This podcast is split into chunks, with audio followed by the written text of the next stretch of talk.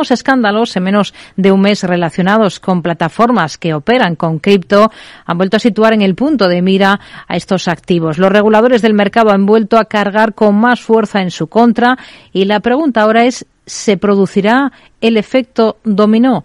Lo analizamos con Selena Niezbala.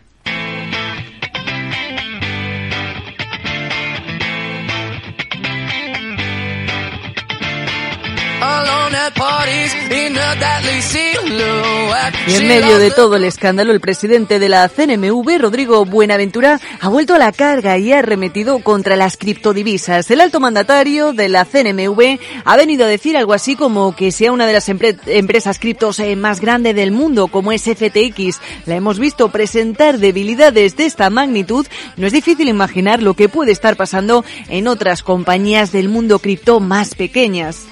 En todo caso, si las debilidades que parece que tenía FTX se producen en una de las firmas del top 5 internacional en tamaño, no es difícil imaginar lo que podría estar sucediendo actualmente en las firmas más pequeñas, con menos recursos, en un mercado que tiene más de 10.000 criptomonedas nos ha quedado ahí en sus palabras eh, Buenaventura. Su discurso ha sido redondo, irregularidades, escasos controles, contabilidades imaginativas que acaban en colapso en las plataformas de criptodivisas.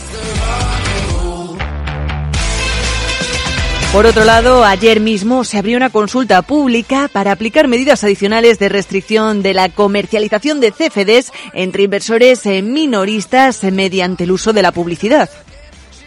Obviamente el motivo es el alto nivel de riesgo que suponen estos productos, el hecho de que la inmensa mayoría de clientes acaban perdiendo dinero y el hecho de que se comercializa muchas veces con técnicas de venta muy agresivas que estamos observando pero de vuelta a las criptos, la lista de fracasos es larga. FTX, Terra, Celsius o la última, BlockFi. El prestamista de criptomonedas solicitaba ayer mismo la protección por bancarrota del capítulo 11 que subraya los riesgos significativos de contagio de activos asociados con el ecosistema criptográfico. Según BlockFi, su exposición sustancial a FTX a través de préstamos Alameda, una empresa de criptocomercio afiliada a FTX, creó una crisis de liquidez.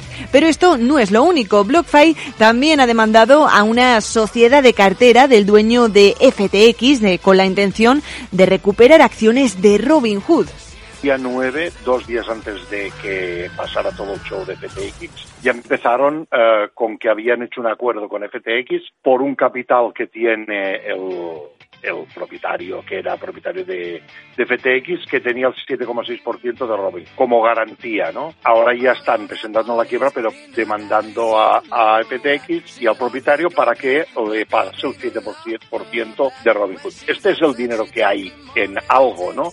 Escuchábamos a Joaquín Goal de masquetrading.com, que por otro lado señala que el efecto contagio que hemos visto en BlockFi con FTX no será el primero ni el último. La confianza que deposita el experto además en este tipo de criptoactivos es muy selectiva. Apenas Bitcoin y Ethereum para ponerse a resguardo del cripto invierno. En la documentación aportada a los tribunales, eh, BlockFi asegura por su parte que cuenta con 256 millones de dólares en efectivo, liquidez que usará por su parte para abordar el proceso de reestructuración, claro, pero atención a dónde estaban domiciliados estas eh, plataformas de intercambio de negociación de criptomonedas. Bahamas en el caso de FTX, Bermudas en el de la filial internacional de BlockFi.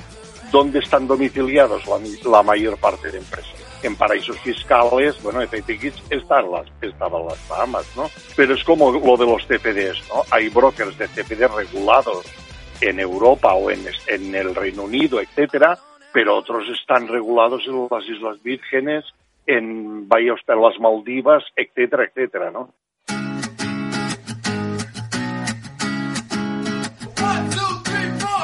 Need a boy you can cuddle with me all night. Give me one, let me long, be my sunlight.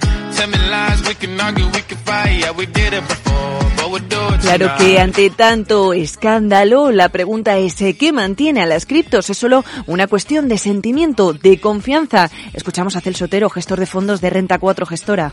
Hay muchas veces es el sector ha alegado a que es la confianza en, ellas lo que las mantiene, ¿no? Como es el dinero hoy en, hoy en día, ¿no?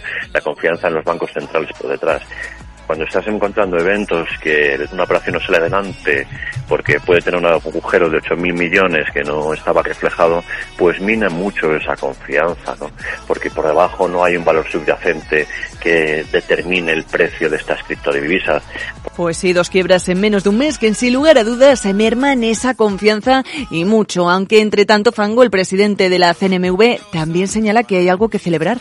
Hay, hay eh, hasta cierto punto una buena noticia que creo que hay que destacar que es la relativa que las entidades reguladas españolas, las agencias de valores, las sociedades de valores, los bancos, no hayan adoptado de modo significativo las criptomonedas en su oferta de productos a clientes. No obstante, los acontecimientos a los que estamos asistiendo no son necesariamente malos y muchos expertos denominan esto como una limpieza del sector que borrará la especulación en el mercado de los criptoactivos. Mientras tanto, en Europa se espera con ansia la llegada de MICA para regular el negocio de las criptodivisas en línea con las palabras de la presidenta del Banco Central Europeo, Christine Lagarde, que ya señaló este verano que un marco potencial de MICA debería regular las actividades de participación y préstamo de criptoactivos que, nos guste o no, es un hecho que están aumentando.